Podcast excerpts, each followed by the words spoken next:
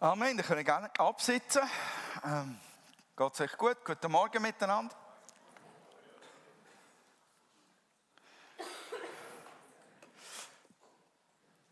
Ich finde das cool, dass Manu und Larissa sind. Ähm, aus dem Bündnerland abgekommen. Dort ist alles noch braun.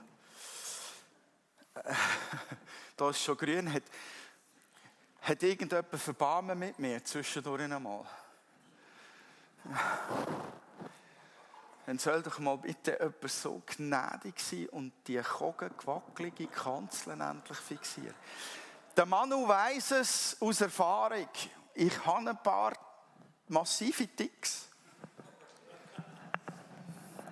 Und ich ringe immer noch mit einigen. Gott hat mir eine Frau geschenkt, die, hat, die, die funktioniert ganz anders. Ähm, die kann das völlig locker nehmen. Aber wenn ich, wenn ich, äh, wenn ich zum Beispiel, ich glaube, er hat es schon mal gesagt, er hat schon mal gesagt, wenn ich mit jemandem im Gespräch bin, merci. Wenn ich mit jemandem im Gespräch bin und ich sehe, die Jacke hängt schief vom Kleiderbügel, irritiert mich das. Dann muss ich das gerade zupfen. Wenn ich mit meiner Frau, meistens ist es so, dass wir auch am sehr viel Zeit verbringen damit, äh, miteinander zu schwätzen und auszutauschen, was ist so gegangen. Ähm, dann sitzen wir, unsere Stube ist so offen, dass, dass alles sichtbar ist. Also du siehst in die Küche rein, es hat keine Türen, du hast einen Essplatz, wo, wo offen ist, es hat nie eine Türen. Und wenn dort das Küchenkästchen offen ist, und meine Frau sitzt da und das Küchenkästchen ist dort, da wird es schwierig. Da wird wirklich schwierig, ihr zuzulassen, wenn das nicht zu ist. Also es sind so ein paar Ticks, die ich habe. Ähm, und so etwas macht mich ganz kirre da. Dankeschön. Du bist mein Held. Wow. Sehr schön. Jawohl, heute ist Palmsonntag. Eigentlich wollte ich mit Königslektionen weiterfahren, aber ich habe gemerkt, das kannst du irgendwie nicht ignorieren. Auch Ostern, schwierig zum Ignorieren und einfach mit Hiskia oder so, so jemanden weiterzufahren. ich finde es auch gut, dass Palmsonntag ist, weil da gibt es tatsächlich eine, einige ganz, ganz ja, gute Dinge in diesem Ereignis drin.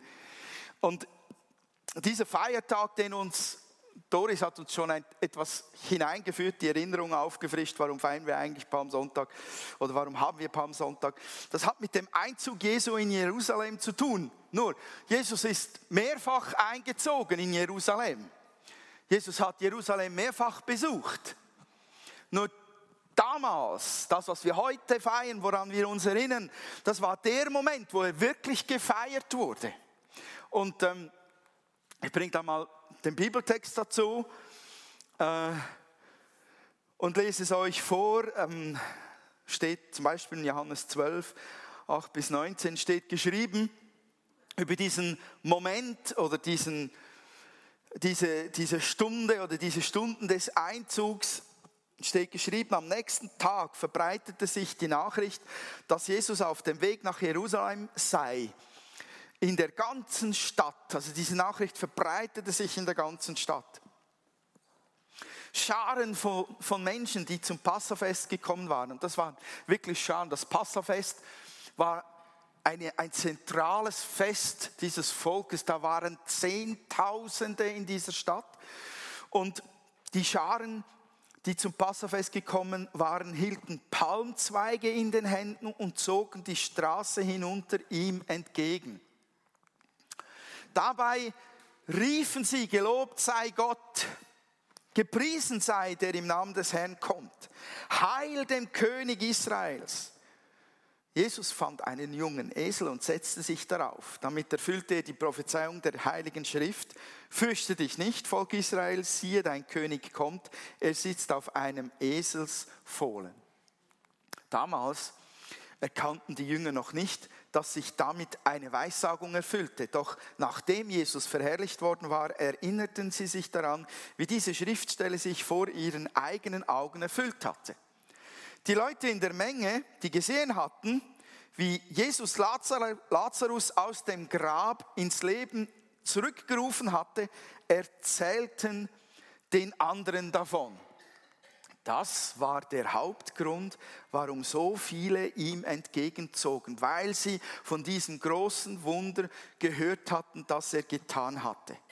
Da sagten die Pharisäer zueinander, so bewirken wir nichts. Seht doch, die ganze Welt läuft ihm nach. Es ist, dieser Satz ging mir nach. Es ist die Szene vom Palmsonntag und ich, ich, mich hat dieser Satz gepackt, nicht das Hosianna, ähm, auch nicht die Erfüllung der Prophetie, die ich mega spannend finde, aber irgendwie passen die Pharisäer da nicht hinein. Und ähm, was sie sagen, so bewirken wir nicht, seht doch, die ganze Welt läuft ihm nach. Das ist mir nachgelaufen. Und ich habe daraus natürlich meinen Schluss gezogen und habe den Titel gesetzt, Mitläufer oder Nachfolger. Dieser Satz, so bewirken wir nichts. Seht doch, die ganze Welt läuft ihm nach. Warum sagen die Pharisäer das? Ja, die hatten sich eigentlich erhofft, dass Jesus, wenn er schon in Jerusalem ist, dass sie ihn könnten festnageln. Sie könnten ja buchstäblich festnageln. Dass sie ihn sich schnappen können, ihn verurteilen können und ihn endlich loswerden, weil er schon in der Stadt ist. Aber seine, und jetzt sage ich das Wort, seine Popularität, das ist eigentlich ein modernes Wort für seine Beliebtheit, machte ihn einen Strich durch die Rechnung und sie konnten ihn unter gar keinen Umständen vor allen Leuten packen, verhaften und vor Gericht stellen oder was weiß ich mit ihm tun, sondern sie mussten einen Moment finden, wo sie es leise und heimlich tun können, sonst würden die Leute sie einfach überrennen. Und genauso geschieht es dann auch ein paar Tage später im Garten Gethsemane. Und ich finde es spannend, dass hier auch steht, warum war Jesus so beliebt? Weil Jesus hat ja nicht immer ähm, den Leuten nach dem Mund geredet, oder? Warum war Jesus so beliebt? In diesem Bibeltext wird ganz klar gesagt, er wird gefeiert, vor allem wegen dem Wunder des auferstandenen Lazarus. Und natürlich, die drei Jahre vorher, in denen er gedient hat, das ging sicher auch in der Gegend herum, wie sehr er die Menschen liebt, wie viele er geheilt hat, wie viele befreit wurden. Ähm, und, und die Gnade und Barmherzigkeit, die einfach spürbar über ihm war, in ihm war und lebte. Das, das war sicher auch ein großer Teil seiner Beliebtheit, aber hauptsächlich war es dieses Auferstehungswunder. Dieser Mann kann Tote erwecken. Und ich glaube, er hat die Menschen an ihren Orten abgeholt, wo sie eigentlich im Leben standen. Für die einen war Hoffnung da, dass endlich ein Anführer den Aufstand anführt, den sie längst geplant hätten. Und die Kranken hatten den Heiler in ihm gesehen und, und die Kaputten hatten den Tröster vielleicht in ihm ge, gefunden. Und jeder sah irgendetwas in Jesus, was sie angesprochen hat. Und er war richtig populär, er war eine Art Rockstar zu der Zeit, könnte man sagen. Wenn man sagt, hast du, hast du gesehen, was getwittert wurde über Jesus? Gerade wieder mal ein paar hundert Leute äh, mit Futter versorgt. Also Tausende haben gerade gegessen. Und zwar, weil er ein paar Fische und ein paar Brote gesegnet hat. Also das mit dem Twitter ist ein Scherz. Also nur, dass es ganz klar ist. Nicht, dass sich jemand fragt, was hat Jesus getwittert? Okay. Sie ist so still geworden. Ich habe mir gesagt, oh, vorsichtig.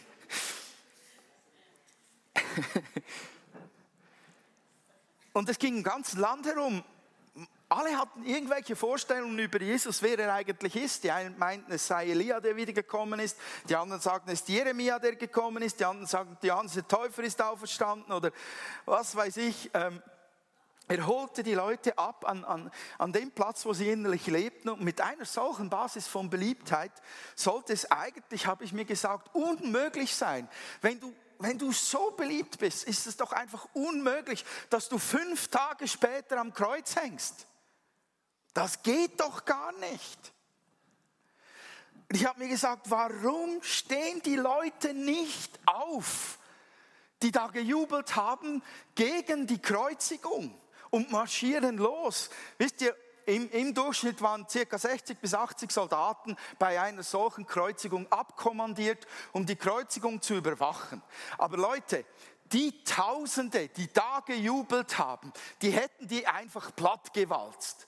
Es hätte einen blutigen Kampf gegeben, aber hätten die gewollt, die wären einfach über diese Soldaten hinweggefegt. Es hätte keine Kreuzigung gegeben, wenn dieselben, die Hosanna geschrien hatten, auch dann vor dem Kreuz gestanden wären und gesagt hat, hätten und getan hätten. So nicht.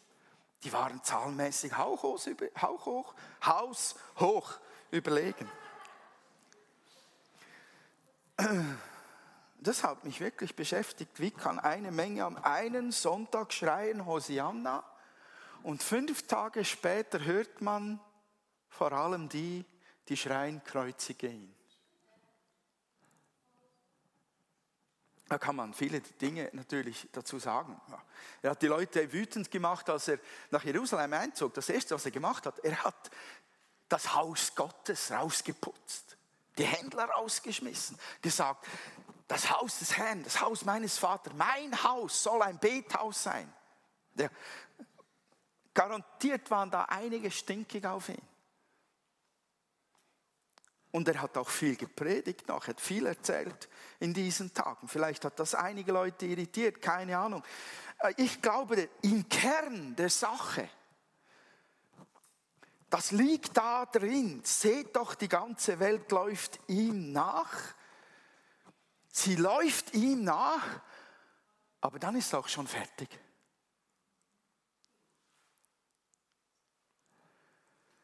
Das sind Mitläufer, diese Massen, aber keine Nachfolger. Vielleicht gibt es sogar Gläubige darunter. Leute, die wirklich an ihn geglaubt haben. Aber das heißt noch nicht, dass jemand Nachfolger ist. Da gibt es einen Unterschied. Und ich zeige euch das nachher. Petrus selbst definiert das. Jesus war total beliebt und es ging ihm wie den populären Menschen heutzutage. Da, da, da fallen Mädchen dutzendweise in Ohnmacht, wenn der Superstar kommt. Justin Bieber. Oh, Justin Bieber. Das, das, die neueste, oh, sorry, ich mache mich nicht lustig. Das sind wirklich echte Emotionen dahinter. Wirklich. Äh, tut mir leid, als, als einiges über 50-jähriger Mann kann ich das nicht mehr ganz nachvollziehen. Ich möchte mich aber nicht lustig machen.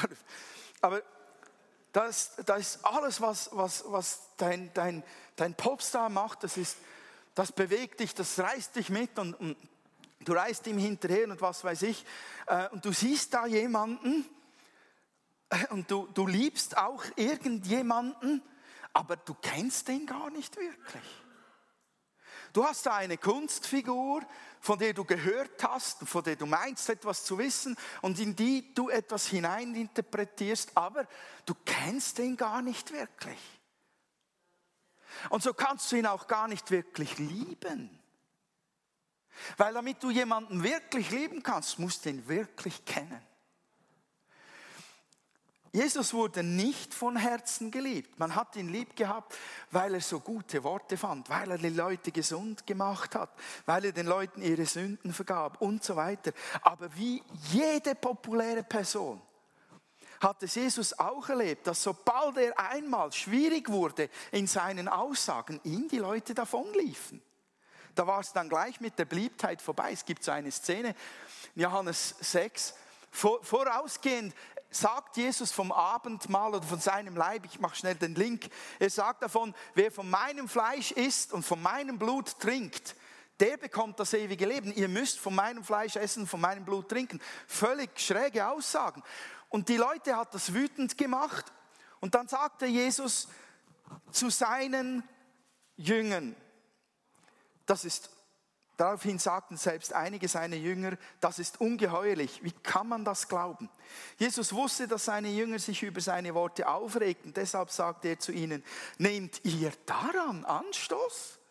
Was werdet ihr dann erst denken, wenn ihr den Menschensohn wieder in den Himmel zurückkehren seht?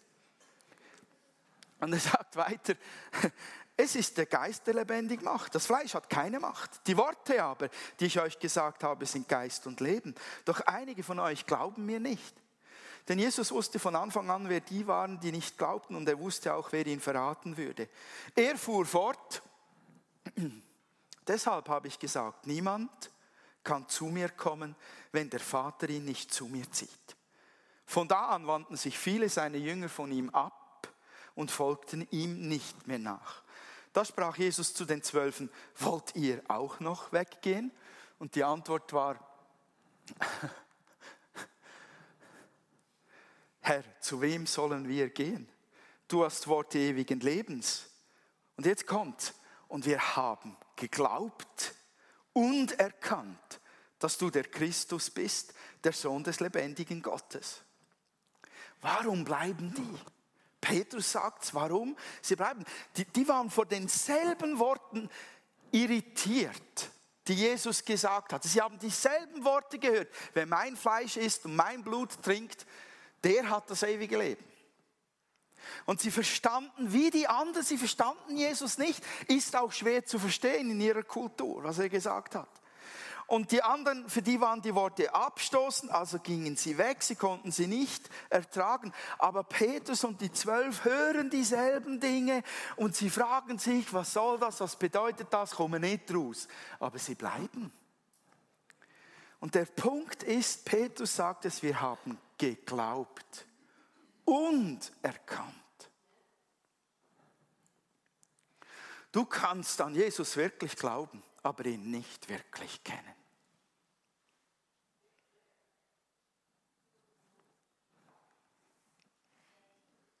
Es, ich weiß, es tönt unlogisch.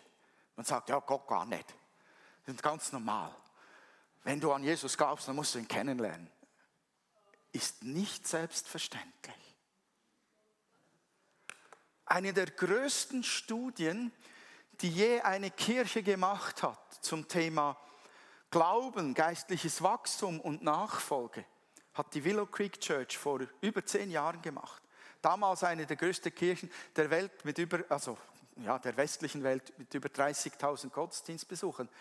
Und die haben festgestellt, die haben gedacht, wenn, wenn die Leute, die glauben, die an Jesus glauben, in unsere Kirche kommen und durch alle Programme hindurchgehen und regelmäßig überall dabei sind, dann wachsen die geistig, dann werden die absolut hingegebene, echte Jesus-Nachfolger. Haben 2,4 Millionen Daten ausgewertet und kamen zu dem Punkt, stimmt nicht, was wir geglaubt haben. Stimmt nicht? Kannst alles mitmachen und glauben und trotzdem kein echter Nachfolger sein, der Gott nicht wirklich kennengelernt hat. Manu hat gestern etwas Interessantes gesagt, um das Bild zu, zu benutzen.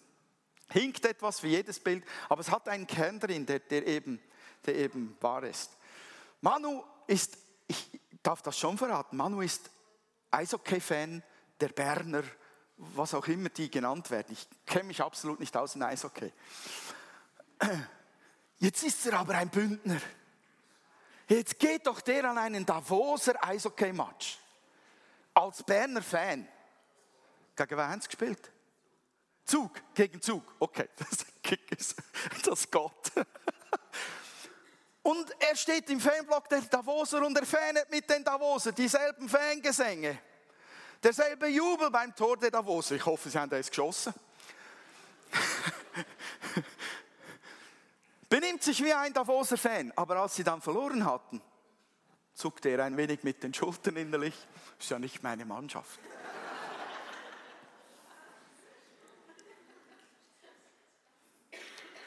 Ich habe manchmal das Gefühl, dass es einigen Christen genau so geht. Du machst all die Lobgesänge mit und bist einfach mit dabei. Aber wenn das nicht rund läuft, ist ja nicht meine Mannschaft oder in der Beziehung zu Jesus. Ich habe ja noch Optionen. Ich habe ja noch ein Leben nebendran. Wenn der Herr es nicht bringt, besorge ich es mir selbst. Es gibt da eine Tiefe drin, die, die einen Unterschied macht im Leben an Jesus glauben und im Leben Jesus wirklich erkannt zu haben und kein Mitläufer, sondern ein, ein Nachfolger zu sein. Petrus hat mit, mit den anderen zwölf zusammen Ich nehme den Judas mit rein. Ich weiß, das war der Verräter. Der hat etwas entdeckt, der hat etwas bekommen, was den anderen gefehlt hat. Ich glaube auch, dass Petrus an einem Punkt gesagt hat, und ich bleibe bei ihm, von ganzem Herzen. Aber ich glaube, dass da etwas geschehen ist, was, was zwischen ihnen stattfand. Und auf das möchte ich nämlich hinaus heute Morgen. Petrus war zuerst auch ein Mitläufer und dann glaubte er an Jesus und dann erkannte er Jesus. Er konnte ihn klar sehen. Und das hat damit zu tun, dass Petrus und die anderen mit Jesus ständig unterwegs waren und in seiner Nähe waren. Die Nähe von Jesus löst etwas aus. In der Nähe von Gott zu bleiben und, und da sich festzukrallen an diesem Gott, löst etwas aus. Und darum geht es für uns als, als Jünger Jesu, darum geht es in unserem geistlichen Leben.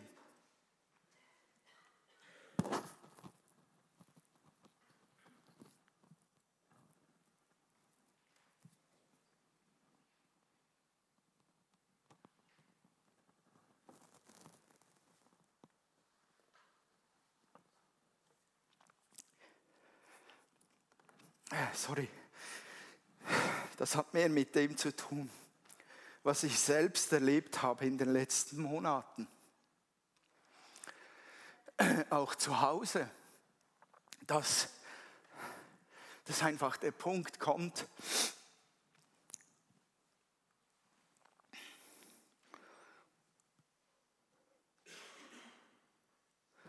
wo man sich gerne aus der Nähe von Gott entfernen möchte, weil es einfach wehtut. Merci. Wenn man, weil man vielleicht enttäuscht ist von Gott, weil er nicht eingegriffen hat oder weil er Dinge nicht verhindert hat. Und dann stehst du da und die Frage, die am Ende steht bei allen Gedanken, die man sich macht, die Frage, die stehen bleibt, ist, gehst du jetzt auch weg oder bleibst du? Das wühlt mich halt auf aus meinem eigenen Erleben. In der Nähe Gottes bleiben ist absolut entscheidend für mein geistliches Leben. Solange ich nicht mich in dieser Nähe Gottes bewege, bleibe ich Mitläufer. Wenn ich Gott nicht erkenne, bleibe ich Mitläufer. Die, die Freunde Jesus, sie aßen, tranken und schliefen bei ihm. Sie schliefen beieinander, sie diskutierten mit ihm, sie waren unterwegs Tag und Nacht mit ihm. Sie beteten mit ihm, sie versuchten sogar ihn nachzuahmen als sie ausgesandt wurden, um zu heilen und zu befreien und zu predigen nach, nahe bei Gott sein, nahe beim Herrn sein, beständig in seiner Gegenwart sein. Das macht aus Nachfolgen Gläubigen dann wirklich, äh, äh aus Mitläufen wirklich gläubige Nachfolger. Weil was entsteht durch Nähe? Vertrautheit. Man lernt sich kennen.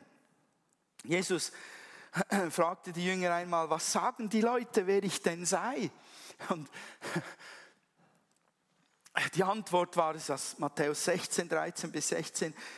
Die Antwort war, nun, manche sagen, er ist Johannes der Täufer, andere sagen Elia und wieder andere halten ihn für Jeremia oder einen anderen, einen der anderen Propheten. Und daraufhin sagt Jesus, das ist entscheidend, das würde mich auch interessieren. Und was meint ihr, wer ich bin? Simon Petrus antwortete, du bist der Christus, der Sohn des lebendigen Gottes. Die Bibel sagt uns, dass der Heilige Geist das Petrus geoffenbart hat.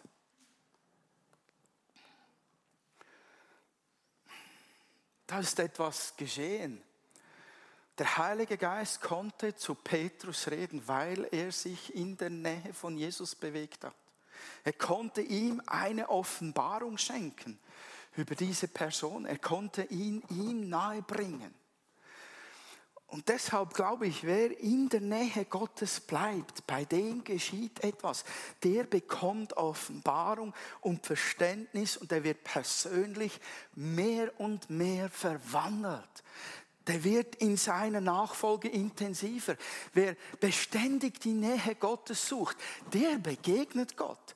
Wer beständig das sucht, was vom Himmel her gedacht ist für den Augenblick, für den Moment und für das Nächste, für mein Handeln, mein Tun, der erlebt, dass der Himmel kommt und Raum gewinnt in seinem Leben.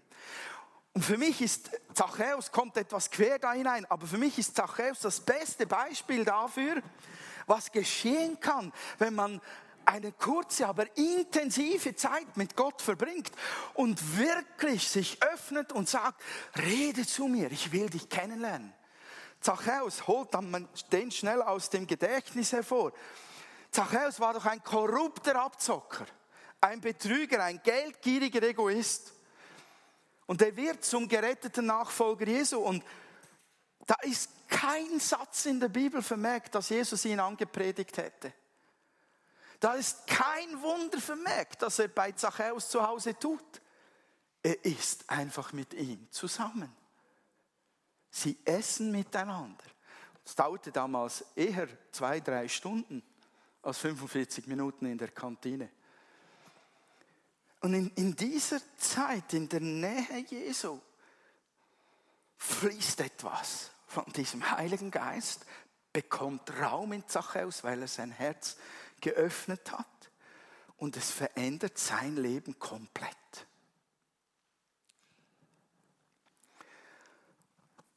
In der Gegenwart Gottes zu sein, verändert das Leben wirklich.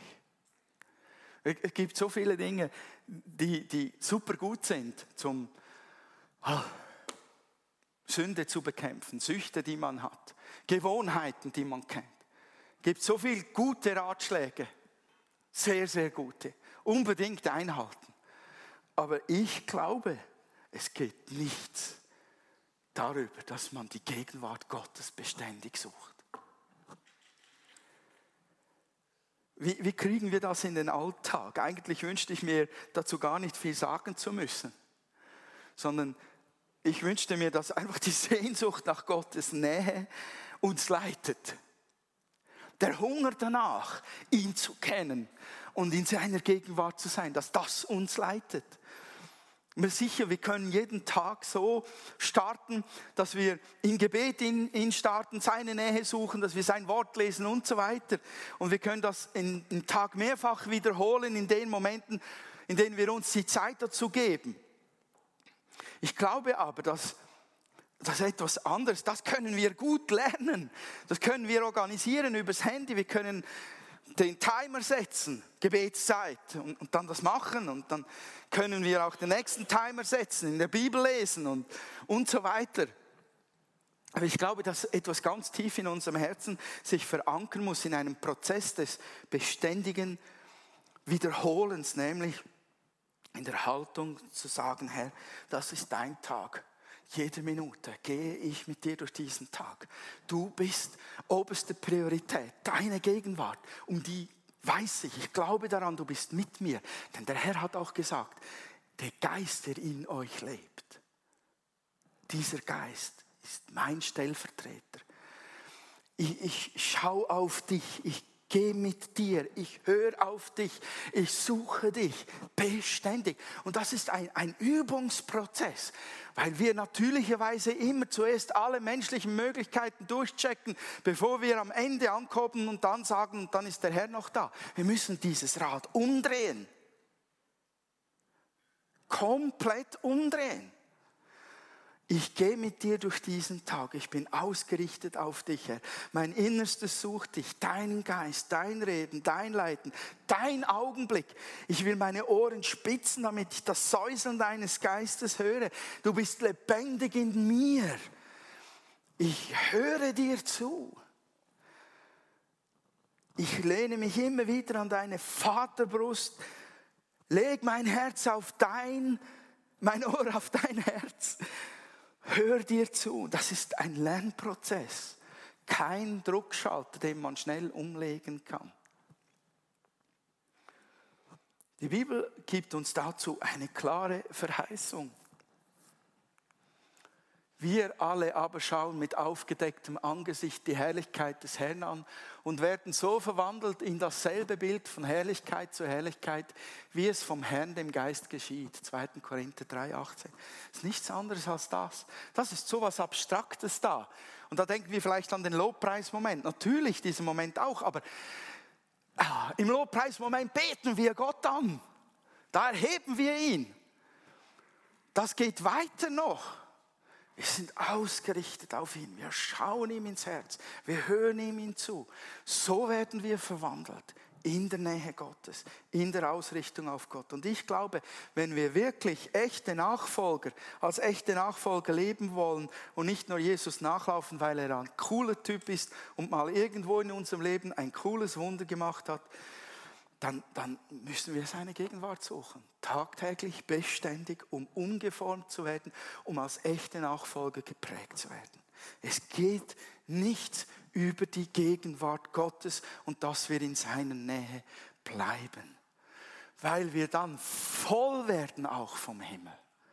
Und womit wir voll sind, das können wir freilassen, das können wir weitergeben. Wenn wir Veränderung suchen und Wachstum des eigenen geistlichen Lebens, wenn wir Stärkung unseres Gebetslebens suchen oder uns danach sehnen, dass in unserem Alltag wir Gott vermehrt erleben, dann müssen wir seine Nähe vermehrt suchen. Und uns auf ihn ausrichten und ihm den ersten Platz geben. Was, was sind wir? Gläubige Mitläufer oder Nachfolger, die Gott kennengelernt haben und die weiter und noch tiefer ihn kennenlernen wollen. Habe ich noch eine Minute? Ich möchte noch euch lustig machen. Ich möchte, nicht, ich möchte euch nicht unter Druck setzen. Mir geht es auch so. Manchmal komme ich da selbst unter Druck, wenn ich so über so etwas nachdenke und eine Predigt vorbereite. Aber ich merke etwas, wenn ich in der Nähe Gottes sein kann. Und manchmal sind die Lebensumstände wirklich ein Hindernis. Manchmal ist einfach nur die Glotze ein Hindernis oder das Handy. Aber manchmal ist das Leben wirklich schwer und herausfordernd. Aber ich merke, dass, dass in diesen Momenten das gegenseitige Erkennen, wenn man sich dann in die Nähe von Gott wagt. Und ich sage es mal auf Schweizerdeutsch, wenn man sich für die Blut vor Gott auszieht. Also wenn man wirklich echt ist und wahr ist und sagt, da stehe ich Gott. Ich bin kaputt und arm, ich kann nicht mehr. Ich, ich ringe, Herr. Ich brauche dich so sehr dass einem Gott dann Nase an Nase so nahe kommt, dass man wie eingenommen wird von ihm und alles andere einfach weggeschwemmt wird, einen Moment lang. Da kommt eine Dimension ins Leben hinein, die wieder erhebt. Das ist so genial. Und da wächst man auf einer Art und Weise hinein in, in diese Beziehung, dass, dass man fast sagen möchte, und das Schlechte, das mir geschehen ist, ist mir zum Guten geworden ich möchte es nicht missen, so paranoid, äh, so, so schizophren, wie es klingt. Danke. Und wenn wir dann in einer Vertrautheit mit Gott sind, durch das e, ständig in seiner Nähe sein, dann geschieht noch etwas. Der Himmel wird normal für uns. Seine Präsenz wird etwas Normaleres und dass er dann redet und dass er dann sagt, mach mal, das wird dann normaler. Und wenn wir es dann tun, erleben wir mehr und mehr, dass der Himmel mit uns ist und dass da tatsächlich was geschieht. Weil bei Petrus war es so, dass er eines der verrücktesten Gebete gesprochen hat oder prophetisch aus oder proklamiert hat, was auch immer man das bezeichnen möchte, als er da bei dem Blinden, äh, bei dem Lahmen war, ähm, und, und, der Lahme gebettelt hat, sagt doch der Petrus, äh, Gold und Silber habe ich nicht, Apostelgeschichte 3, Gold und Silber habe ich nicht, aber was ich habe, gebe ich dir im Namen Jesus, steh auf und geh. Solche Dinge, die müssen wir uns, wenn wir nicht in der Nähe Gottes leben, die müssen wir uns irgendwo herauswürgen. Da, da müssen wir uns geistig aufpumpen und sagen, oh, Gott ist mit mir. Ich weiß nicht, wie es da steht. So. Erinnere mich etwas an meine alte Bodybuilding-Zeit, als du da die leichten Handeln genommen hast vor dem Wettkampf und gepumpt hast, bis die Muskeln brannten, das Blut hineingeschossen ist. Aber so wie Petrus das macht, so wie Petrus das dem Lahmen sagt, das sehe ich drin. Diese Vertrautheit, diese Nähe zu, zu, zum Vater im Himmel, zum Heiligen Geist, zu Jesus, die lässt es einfach fließen. Und ich glaube, dass viel von diesem, auch von diesen Kämpfen sich auflösen, oder zumindest kleiner werden, diesen geistlichen Kämpfen, die wir mit uns selbst kämpfen und unseren Gedanken und Gefühlen und Erlebnissen, wenn wir in einer Herausforderung stecken, wenn wir in der Nähe von Gott gelernt haben zu sein, lösen die sich viel leichter auf. Dann kommt plötzlich etwas aus unserem Mund heraus oder ein Gebet wird gesprochen, das wir in den kühnsten Träumen vorher nie gesagt hätten weil der Himmel Raum in uns gewonnen hat. Weil wir Gott kennengelernt haben und uns in seiner Nähe bewegen. Und das wünsche ich uns allen. Ich wünsche uns wirklich von Herzen, dass wir wissen, wir sind keine Mitläufer, auch keine gläubigen Mitläufer, wir sind wirkliche Nachfolger. Und wir wissen, wie wir verändert werden können. Wir wissen, wie wir geprägt werden können, wie wir wachsen können, indem wir nahe beim Herrn sind. Amen. Ich möchte einen Moment für euch beten und dann oh, darfst du gerne den Gottesdienst schließen. Oh, lieber Vater, ich habe so Sehne danach, dass, dass du uns hilfst in dem Innen, dass äh, wir weder Mitläufer bleiben, gläubige Mitläufer bleiben, sondern dass wir wirklich dich kennen und du uns kennst.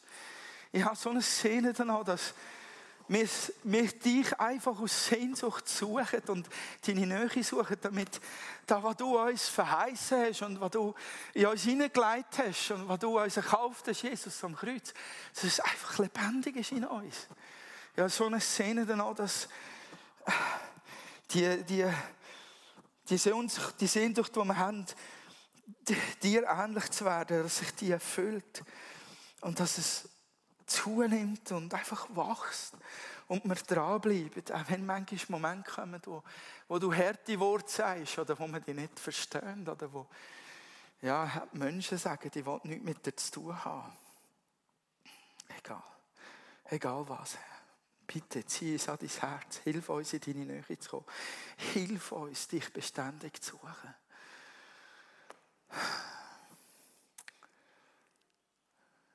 Ich will dich an erster Stelle haben. Du bist mein Gott, mein König, mein Herr. Du bist der, der herrscht über mein Leben. Es geht um dich, Herr. Alles andere, Herr fällt mir zu, wenn ich zuerst nach dir suche und nach dem Reich. Hilf uns, Herr, diese Verheißung wirklich ernst zu nehmen. Ich bitte dich, dass du deinen Geist sendest, gerade jetzt, und auf unsere hungrigen Herzen leist und uns hilft, nicht nur jetzt Ja und Amen dazu zu sagen, sondern dran zu bleiben. Jeden Tag von der kommenden Woche her. Bitte umarme uns, hab es fest.